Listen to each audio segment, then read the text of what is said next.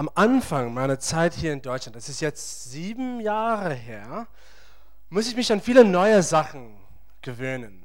Und interessanterweise, die hatten alles mit geregelter Ordnung zu tun. Also ich habe erfahren, dass es eine richtige Art und Weise gibt, dich anzustellen im Laden. Und zwar von der rechten Seite, niemals von der linken Seite.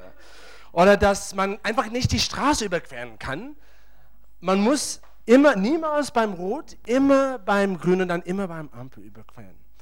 Und ja, es gab so viele Sachen. Und dann ging ich in die Küche und habe erfahren, dass es dort noch schlimmer war. Ich erinnere mich einmal daran, ich war bei jemandem zu Hause in seiner Wohnung und ich wollte einfach was, was wegwerfen. Und ich habe eine ganz einfache Frage gestellt, was ich dachte einfach war, wo ist der Mülleimer? Und er meinte, aber welche Mülleimer denn? Und ich meinte, was meinst du? Ja, einen schwarzen Mülleimer, gibt es nur einen. Und er hat gesagt, nein, also wenn du Müll richtig trennen willst, dann ist entweder gelb oder, oder grün oder grau oder äh, braun oder, oder blau. Und ich meine, okay, dann blau? und ich meinte, aber du, du hast da kein Papier in der Hand. Und ich dachte, oh, ich kriege das niemals hin. Ich habe an dem Tag erfahren, dass das Recycling oder Müll trennen oder Müll wiederverwenden oder wiederverwerten ein wichtiges Prinzip hier in Deutschland ist, was man immer daran halten soll. Und inzwischen, jetzt muss ich sagen, dass ich mich da in dem Bereich gut benehme. Und ist auch richtig. Und ich bin da sehr eingedeutscht in diesem Bereich. Und, aber im Ernst, das ist ein wichtiges Thema, weil wir leben in einer Zeit von Einwegprodukten, wo immer mehr wir Produkte nutzen, nur einmal, um die wegzuwerfen. Es gibt einmal Rasierer, äh, Einwegrasierer, Einweghandschuhe, Einwegtassen.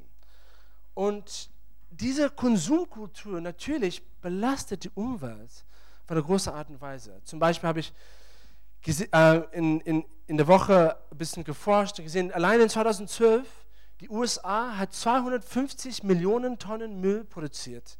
Das ist mehr als drei Kilogramm Müll pro, pro, Person pro Tag. Und da geht es nicht nur in den USA so, sondern auch vielen anderen Ländern. Und es ist wichtig, dass wir lernen das Prinzip von Wiederverwertung oder Wiederverwendung. Und nicht nur wegen der Umwelt, sondern auch, weil das Denken sich ausbreitet auch in andere Bereiche unseres Lebens. Und ich habe erfahren, dass es sich auch, auch ausbreitet im Bereich unserer Beziehungen. Dass wir in einer Zeit leben, wo wir öfters sozusagen Einwegbeziehungen haben, wo es uns leichter fällt, Menschen oder Beziehungen einfach wegzuwerfen, wenn sie uns nicht, nicht mehr nützlich sind, wenn sie unangenehm sind. Und wir sehen kaum oder wir sehen wenige und wenige lebenslange Beziehungen, lebenslange Freundschaften. Und nicht nur in dem Bereich von unseren Freundschaften, auch in dem Bereich von den Geringsten und, und von den Gebrochenen in unserer Gesellschaft. Wir sehen da, wir stellen keinen Wert mehr oder, oder weniger auf Menschen, die keinen Nutzen haben, weil unser Denken ist auf Nutzen fokussiert oder auf das Hier und Jetzt. Und deswegen heute wollen wir das Thema ansprechen, weil es wichtig ist. Und wir sind gerade in einer Reihe von äh, namens Stark in der Stadt. Und da be betrachten wir die Frage, wie man in einer Stadt stark bleibt. Weil in westlichen Städten, auch in Städten wie, wie Berlin, ist es oft, dass solche Städte einfach lebensraubend sein können oder energieraubend sein können. Also die, die ziehen die, die Freude und die Kraft aus uns heraus. Und deswegen wollen wir als Gemeinde Leute sein, die in dieser Stadt leben, aber trotzdem stark gegenüber Gott sind und auch stark gegenüber Menschen. Und die Frage denn, die wir heute stellen, ist in, einem, in einer Konsumkultur, in einer Einwegproduktkultur, wie agieren wir gegenkulturell? Also die gute Nachricht ist, dass Deutschland bei Wiederverwertung eigentlich sehr gut ist. Es hat eine der höchsten Rate von Wiederverwertung. 87 Prozent von deutschem Müll wird wiederverwertet. Aber ich denke, und das ist nicht nur für Deutschland, sondern auch generell in westlichen Kultur, dass im Bereich, in den, nicht nur in dem Produktenbereich, sondern in dem menschlichen Bereich, im Bereich unserer Beziehungen, da gibt es viel Raum für Verbesserung. So, ich habe mein Titel heute, äh, mein Predigt heute Abend den Titel gegeben: Ein Weg oder Gottes Weg. Ein Weg oder Gottes Weg. Und in der Bibel sehen wir, dass dieses Prinzip von Wiederverwendung eigentlich viel Wert hat. Zu einem, in Bezug auf die Umwelt, hat Gott uns den Auftrag gegeben, auf die Erde aufzupassen und die Natur gut zu verwalten und das treu zu verwalten und das auch zu beschützen. Aber zum anderen, wir sehen auch, dass das Thema Wiederverwertung immer wieder auftaucht in Bezug auf Menschen durch das Konzept von Wiederherstellung. Wiederherstellung. Und das sehen wir in unserem ersten Bibelabschnitt von heute Abend. Der erste Vers für uns heute Abend kommt aus 2. Korinther 3, Vers 11. Und ich lese es in der Elbefelder Übersetzung. Paulus schreibt zu den Kirchengemeinde in Korinther und es ist am Ende seines Briefes. Und immer am Ende hat er die am, am meisten ausschlaggebendsten Sätze, die er schreibt. Das ist schon wichtig, aufzupassen, wenn, wenn, wenn man am Ende des Briefes ist. Und hier schreibt er, im Übrigen, also das, das, das Letzte, was er sagt, Brüder und Schwestern, freut euch und lasst euch zurechtbringen. Lasst euch ermuntern, seid eines Sinnes, haltet Frieden. Und der Gott der Liebe und des Friedens wird mit euch sein. Und das Wort zurechtbringen möchte ich heute Abend unter die Lupe nehmen. Das ist im Griechischen das Wort katatizo. Das ist ein wunderschönes Wort. Und es bedeutet folgendes: Es bedeutet, etwas zu vollenden oder etwas wieder ganz zu machen, etwas Gebrochenes zu reparieren oder zu heilen, jemanden zu stärken oder zuzurüsten oder jemandem zu vollem Maß ihres Potenzials zu bringen. Und als ich das in dem griechischen Wörterbuch diese Woche gelesen habe, habe ich mich echt gefreut. Weil ich habe gesehen, in diesem einen Wort, es gibt zwei Aspekte, die wichtig sind. Erstmal, es gibt den Aspekt von Barmherzigkeit, also dass man Menschen heilt und, und wiederherstellt. Aber dann gibt es auch den Aspekt von Jüngerschaft dass man Leute stärkt und ermutigt und, und bringt zu einem Punkt, wo sie ihr Potenzial endlich mal erreichen. Und wenn du mir hier in Every Nation Kirche Berlin äh, länger gewesen bist, dann weißt du schon, dass Jüngerschaft wirklich uns tief auf dem Herzen liegt. Also wir, es ist unser Lebensblut, Jüngerschaft, Leiterschaft, Gemeindegründung. Und wir glauben fest daran, erstmal, weil Jesus daran glaubt, aber auch, weil Jüngerschaft das Herz des Vaters widerspiegelt. Und ich glaube, in diesem einen Wort, katatizo, sehen wir das. Das kommt vor, dass, dass wir Leute zu Jünger machen, weil wir genau das Herz des Vaters haben. Wir wollen verlorene, gebrochene Leute nehmen, sie heilen, wiederherstellen und so schieben in ihr Potenzial. Also zulassen und, und, und, und helfen, dass sie ihr Potenzial erreichen. Das Wort taucht auf 13 Mal im Neuen Testament. Und leider habe ich nicht, mir fehlt die Zeit, um, um durch alle Stellen zu gehen. Ich glaube, ihr freut euch auch darüber. Aber ich habe eine Geschichte für uns ausgesucht, was ich glaube sehr gut dazu passt. Und es kommt aus dem Alten Testament. Und du kannst schon dazu blättern, wenn du deine Bibel dabei hast. Ich lese aus 1 Samuel 30. 1 Samuel 30. Aber Zuerst möchte ich ein bisschen Zusammenhang geben. Diese Stelle, dieser Abschnitt ist eigentlich sehr bekannt, aber ich möchte mich fokussieren oder konzentrieren auf einen Teil davon, der eigentlich der leicht übersehen wird. Also in diesem Abschnitt steht David, König David, er ist aber zu dieser Zeit noch nicht König, steht er in der, steckt in der größten Krise seines Lebens. Er und seine Männer kommen zurück zu dort, wo sie gerade ihr Zuhause haben, Ziklag, und die erfahren dort, dass ihre ganze Familie, ihre Frau, Frauen, Kinder, auch die Tiere, alles würde, wurde entführt von einer anderen Armee.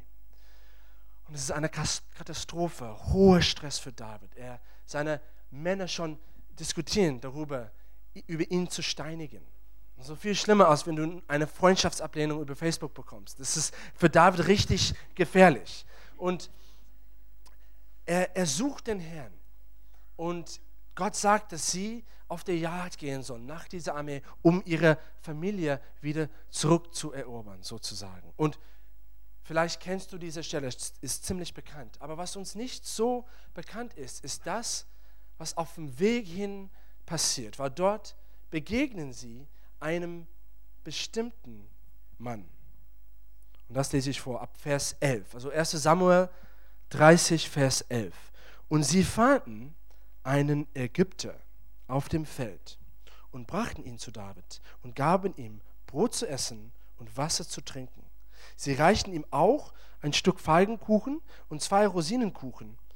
Und als er gegessen hatte, kam er wieder zu sich, denn er hatte, pass auf, er hatte drei Tage und drei Nächte kein Brot gegessen, kein Wasser getrunken. Und David sagte zu ihm, zu wem gehörst du und woher bist du? Und er antwortete, ich bin ein junger Ägypter, der Knecht, das heißt der Sklave eines Amalekiters. Mein Herr hat mich zurückgelassen, weggeworfen, denn ich wurde heute vor drei Tagen krank. Also hier haben wir ein Sklave, ein Nutzobjekt, das Eigenschaft, das Eigentum eines anderen Menschen, der verkauft und gekauft wurde, nur aufgrund seiner Fähigkeit zu arbeiten, nicht aufgrund seiner Würde als Mensch. Er ist seinem Herrn nur nützlich, indem er Arbeit leistet. Aber dann hat er ein Problem. Er wird krank. Er ist seinem Herrn nicht mehr nützlich. Er kriegt keinen Nutzen von ihm raus. Und was macht der Herr hier? Baut er ihn wieder auf? Pflegt er ihn? Investiert er Ressourcen in ihn, um ihn wieder zu vollenden, wieder gut zu machen? Nein, er ist ein Einwegprodukt. Das ist eine Einwegbeziehung.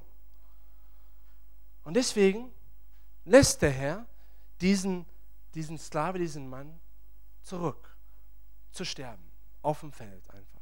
Nicht nur ohne Medikamenten, sondern auch ohne Brot, ohne Wasser. Und hier in diesem Moment muss David eine wichtige Entscheidung treffen. Also stell dir vor, zu diesem Punkt, als, sie, als er diesen Mann sieht, er hat keine Ahnung über diesen Mann. Er weiß gar nicht, wer dieser Mann ist, woher er kommt. Er weiß nichts. Aber was er weiß, ist, dass er voll im Stress ist. Er viel zu tun hat. Er ist auf dem Weg, seine Familie zurückzuerobern. Er ist, hat die größte Krise seines Lebens gerade. Und, und wenn er in Berlin wäre, würde er sicherlich sagen, ja, ich habe keine Zeit für, für so ein Mist hier. Also ich, ich, ich habe Sachen zu tun, es ist viel zu, ich, ich habe viel zu wichtige Sachen zu tun. Ich habe ja einfach keine Zeit dafür. Vielleicht kennen wir das auch. Und hier muss er eine Entscheidung treffen. Ja, geht er weiter mit dem, was er gerade macht? Oder hält er an und macht Zeit, investiert Zeit in einen Mensch, der anscheinend keinem mehr nützlich ist, der keinen Wert mehr hat. Und Freunde, ich glaube, wir haben heutzutage in Berlin öfters die gleiche Entscheidung zu treffen. Werden wir Menschen nutzen als Einwegprodukte oder werden wir die Zeit nehmen, in sie zu investieren. Auch wenn sie anscheinend uns nichts zu bieten haben. Auch wenn sie anscheinend niemanden nützlich sind.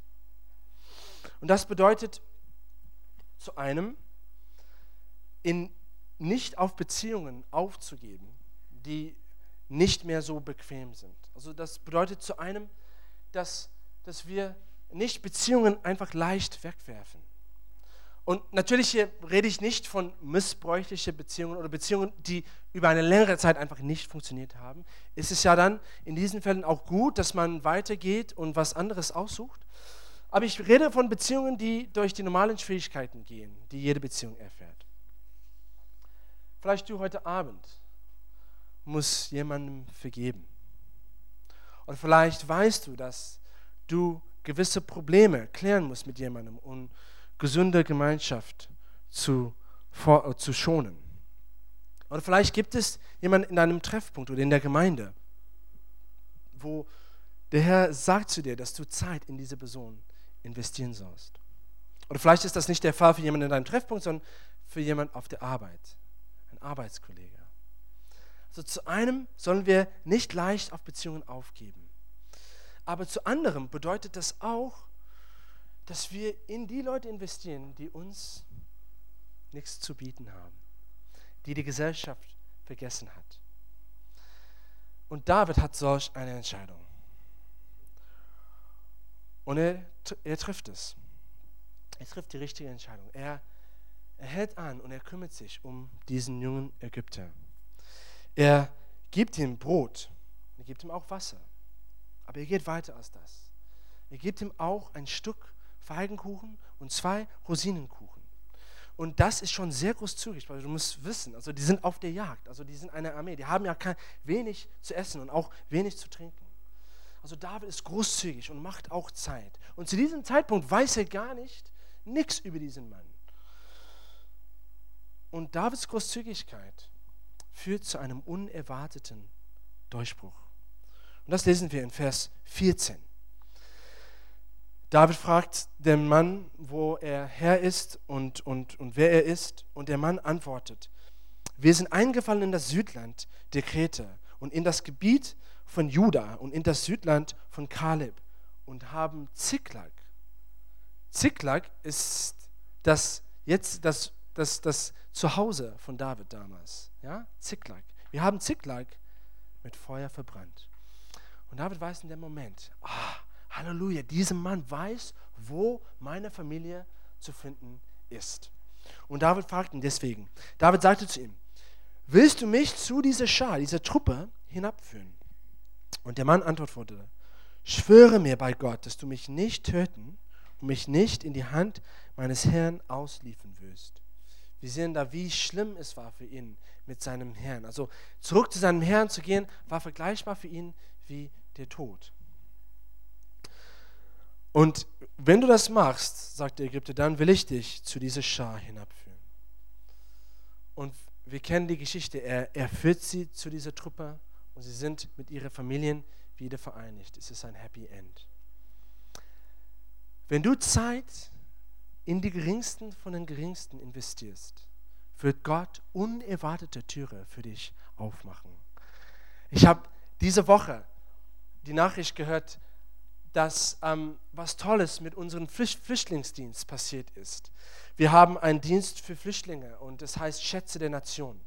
Und als wir damit angefangen haben, war Papa Jim, also Jim LeFun, ein Prophet in, unserem, in unserer Bewegung, war hier und hat prophezeit, dass wenn wir Zeit für diese Menschen investieren, dann wird alles andere kommen. Wird das Geld kommen, wird die Vision kommen, wird die Richtung kommen.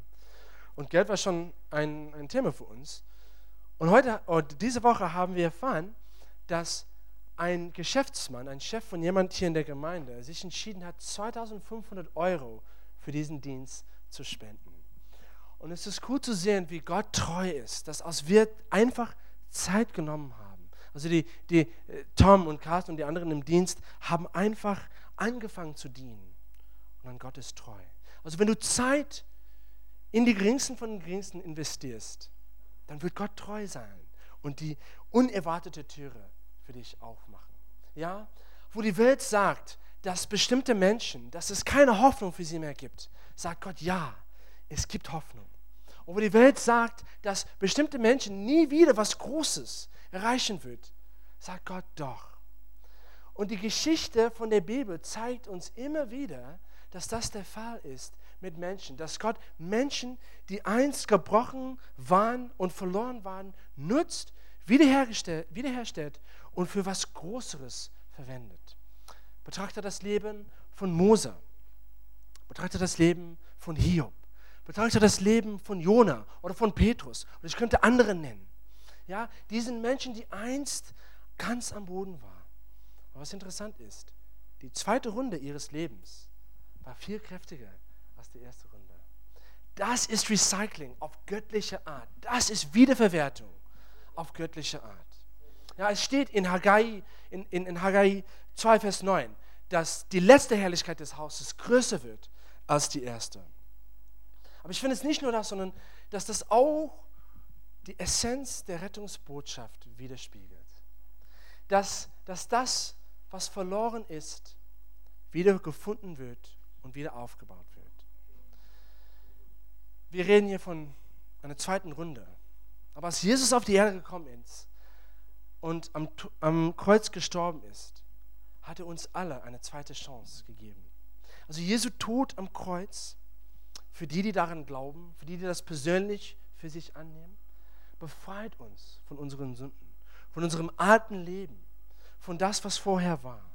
Und wir können durch seinen Tod am Kreuz und die Beziehung, die wir zu ihm haben, in ein neues Leben eintreten, in eine neue Beziehung mit Gott, wo das Alte vorbei ist und wo wir auf neue Abenteuer, äh, Abenteuer mit Gott gehen, wir Gottes Weg gehen. Also Jesus ist die Hoffnung der Welt und er ist der Einzige, der rettet. Und nur in seinem Namen ist Errettung zu finden. Und Gott tut diese wunderbaren Sachen auf der Ebene der Seele. Er bietet dir heute Abend Errettung an. Wenn du das annehmen willst, das ist ein freies Geschenk für dich. Und Gott tut das für Individuen, aber er tut es auch für ganze Städte, ganze Nationen, ganze Menschengruppen, die Gott wiederherstellt. Und die Kirche hat eine lange Geschichte hinter sich von diesem Wiederverwertung oder Recycling auf göttliche Art, wo die Kirche Menschen, nicht nur Menschen, sondern auch Städte und, und Nationen und auch Menschengruppen zurechtgebracht hat, wiederhergestellt hat. Mir fehlt die Zeit, alles durchzugehen, aber wenn du die Kirchengeschichte anschaust, ist es wirklich wunderschön, was die Gemeinde in der Welt gemacht hat. Aber für uns ist die praktische Frage, was werden wir als Kirche hier in 2016 in Berlin tun? Wie werden wir Teil an dieser schönen Kirchengeschichte sein? Wie werden wir teilhaben an Gottes großen Plan der Versöhnung und Wiederherstellung? Weil es gibt Sachen zu tun hier. Wie werden wir Gottes und Jesu Hände und Füße heute in Berlin? Wie werden wir in die Gebrochenen und in die Geringsten investieren. Und es gibt viele Wege. Wir können die Armen dienen, auch den Obdachlosen dienen hier, auch den Opfern von Menschenhandel gibt es auch in Berlin. Dienen, Senioren, Waisenkinder, auch wie gesagt unsere Freunde um uns herum dienen, die gerade durch schwierige Zeiten gehen. Und ich glaube, dass Gott ganz bestimmte Türe aufmacht für bestimmte Leute, je nach Begabung, je nach Leidenschaft, je nach persönlichen Umständen. Aber ich glaube auch, dass Gott generell hier in Europa eine besondere Tür aufmacht, gerade jetzt. Und das ist für unsere Brüder und Schwestern aus kriegsbetroffenen Ländern, vor allem in Syrien, aber auch Afghanistan und Sudan und anderen Ländern. Und ich weiß, das Flüchtlingsthema ist umstritten gerade in Europa, auch in Deutschland und in der Politik. Und Frau Merkel hat viel Kritik oder bekommt viel Kritik, weil sie die Türe Deutschlands weit aufgemacht hat für Flüchtlinge. Und es gibt viele gute Fragen, die wir diskutieren sollen und wo wir uns damit auseinandersetzen wollen sollen. Es ist gut, dass, dass Bürger und auch Politiker sich damit auseinandersetzen, dass wir diskutieren, weil wir müssen damit verantwortungsvoll umgehen und wir wollen auch die beste Lösungen finden. Es gibt Fragen, so ob wir als Land das wirtschaftlich und auch gesellschaftlich leisten können, wie dafür bezahlt wird und was von den anderen Gruppen, die seit länger hier sind, die auch leiden, arme Leute oder Obdachlosen, die, die ich gerade genannt habe. Und die sind alle wichtige Fragen. Und es ist wichtig, dass wir auch die Zeit nehmen, als, als, als Gesellschaft uns damit auseinanderzusetzen. So die Frage, wie wir was machen, ist wichtig. Aber die Frage, ob wir was machen, die Frage, ob wir was machen, für Christen, da gibt es keine Frage. Und das siehst du ganz klar, wenn du die Bibel aufschlägst. Und das möchte ich so in den letzten Minuten für uns machen. Wenn du die Bibel betrachtest, sehr interessanterweise siehst du, dass die Bibel voll von Geschichten ist, von Menschen und Menschengruppen, die von ihrer Heimat vertrieben sind und das fliehen müssen und in ein anderes Land gehen. Und was du auch siehst, ist, dass diese Menschen immer einen besonderen Platz an Gottes Herz hat. Es fängt an mit der Familie Jakobs. Ja, das, das ist die Nation Israel, als sie nur eine Familie sind, in, das Land, in dem Land von Kanaan. Und die haben da eine Dürrezeit, sieben Jahre lang. Und die müssen ihre Heimat verlassen und nach Ägypten fliehen. Und dort am Anfang werden sie gut versorgt und leben in Frieden, weil Gott den Weg da für sie vorbereitet hat durch Josef. Aber mit der Zeit, die Situation ändert sich. Und die werden unrecht behandelt, ausgebeutet, versklavt. Und als sie endlich davon wegkommen, durch Mose, gibt Gott ihnen folgendes Gebot. In 3. Mose 19, Vers 33, Vers 34. Wenn sich ein Ausländer bei euch niederlässt, sollt ihr ihn nicht ausbeuten. Den Ausländer, der bei euch wohnt, sollt ihr wie einen von euch behandeln. Und ihr sollt ihn lieben wie euch selbst. Denn ihr selbst wart einst Fremde in Ägypten. Ich bin der Herr, euer Gott. Also Gott sagt, behandle den Ausländer, was auch Flüchtlinge behaltet, beinhaltet, gerecht. Weil ihr wart selbst einst ausgebeutet und ihr wollt nicht das anderen auch antun.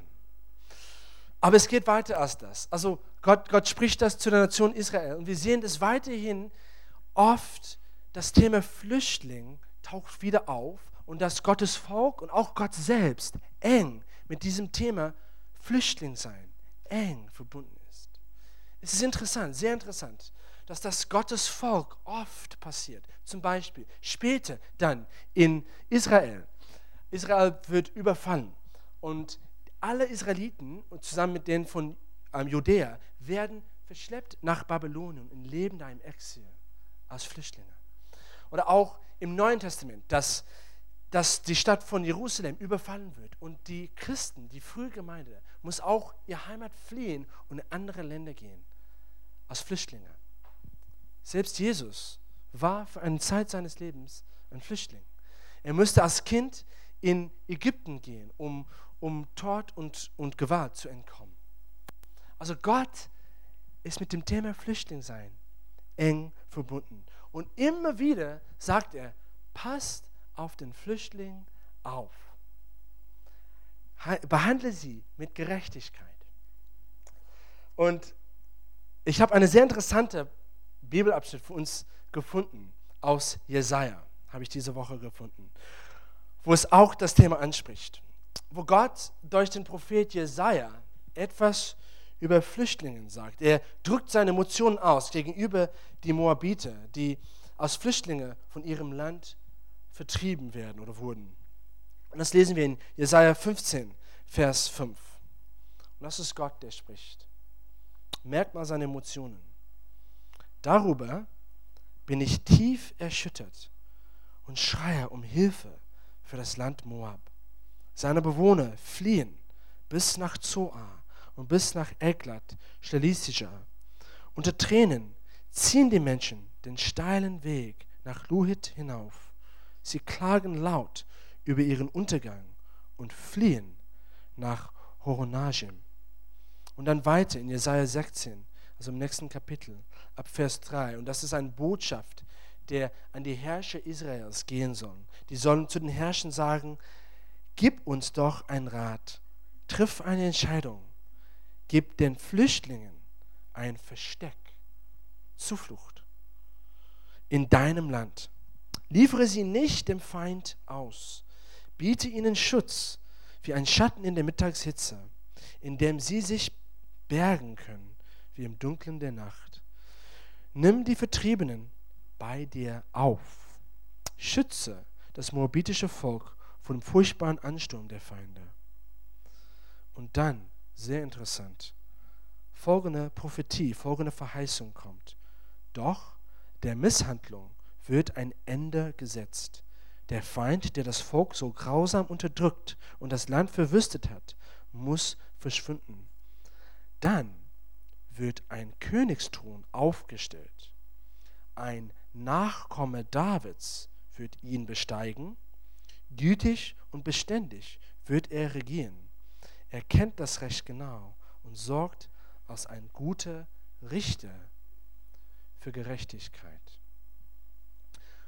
Und hier verspricht Gott prophetisch, dass er Flüchtlingen Frieden stiftet, nämlich durch einen Nachkomme Davids, der auf einen Gnadenthron regieren wird. Wer ist das? Das ist Jesus. Jesus bietet Flüchtlinge Frieden an. Natürlich auf eine geistliche Art und Weise, indem er sie wieder zum Vater bringt und sie versöhnt wird und im Frieden mit Gott leben, aber auch auf eine natürliche Art und Weise. Und meine Frage für dich heute Abend, für uns, ist, wenn Jesus Flüchtlingen Frieden anbietet, heute, wie macht er das? Jesus ist nicht mehr auf der Erde. Jesus hat keine Hände und Füße mehr. Aber wir sind seine Hände und Füße. Wir sind sein Körper. Wir sind sein Leib.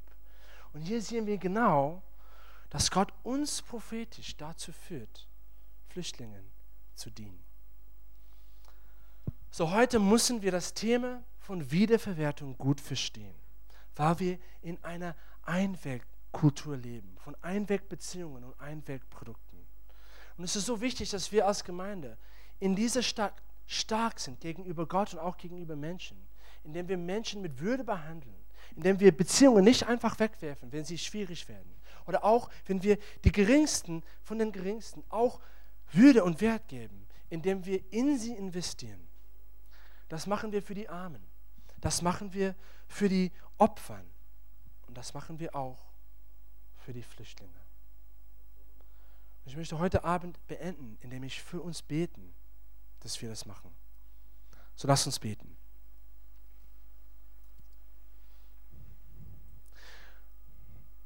Gott, du hast solch ein großes Herz für deine Kinder. Und deine Kinder sind überall auf dieser Erde in unterschiedlichen Lebensumständen. Und Gott, wir sehen auch durch dein Wort immer wieder bewiesen, dass du ein großes Herz für die Geringsten haben, unter anderem auch für Flüchtlinge. Und Gott, wir erkennen, dass wir in einer besonderen Zeit leben. Und Gott, obwohl es viele Fragen zu diesem Thema gibt, wissen wir auch, weil es klar in der Bibel steht, dass wir etwas unternehmen müssen als Gemeinde. Und Gott, deswegen bitten wir dich, dass du uns Gnade dafür gibst, dass wir deine Hände und Füße sind. Und gerade jetzt in deinem Herzen kannst du dir einfach Gott bereitstellen, zur Verfügung stellen, wenn du spürst, dass du das machen sollst. Stell dir zur Verfügung gegenüber Gott, dass du Zeit machst, Zeit freiräumst, in die Geringsten von den Geringsten zu investieren. Gott, ich bete für jeden hier, der das auf dem Herzen hat, dass du sie nutzt, um Frieden zu stiften, um Komfort zu bringen und am wichtigsten, um Errettung zu bringen.